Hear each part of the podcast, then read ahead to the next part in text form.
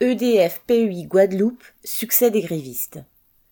Après 61 jours de grève, les travailleurs d'EDF PEI, production électrique insulaire entre parenthèses, ont repris le travail sur un succès vendredi 17 février.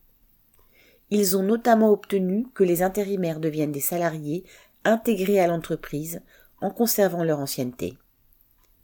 Le roulement des équipes doit aussi être réorganisé pour permettre d'effectuer moins d'heures de travail. Les travailleurs obtiennent également une indemnité pour leur trajet, une prime thermique pour la pénibilité dans l'usine, 560 000 euros d'indemnité au total pour les 160 qui sont à la production. Les travailleurs avaient évalué le montant de cette dernière indemnité à 50 000 euros par salarié pour solde de tout compte sur huit ans, compte tenu de ce que la direction leur devait. Le compte n'y est pas, mais ils entendent poursuivre le DFPUI en justice sur ce point. La grève a été un succès non seulement matériel, mais aussi moral. Les grévistes en sortent requinqués.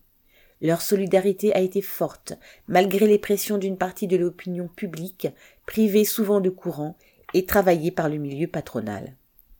Ce dernier a joué à fond le thème classique de, ouvrez les guillemets, la prise en otage de la population, fermez les guillemets.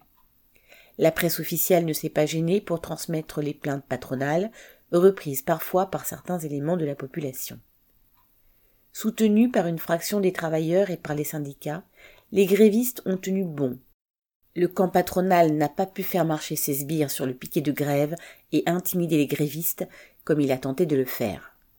Leur morale et leur détermination ont été les plus forts. Pierre Jean Christophe.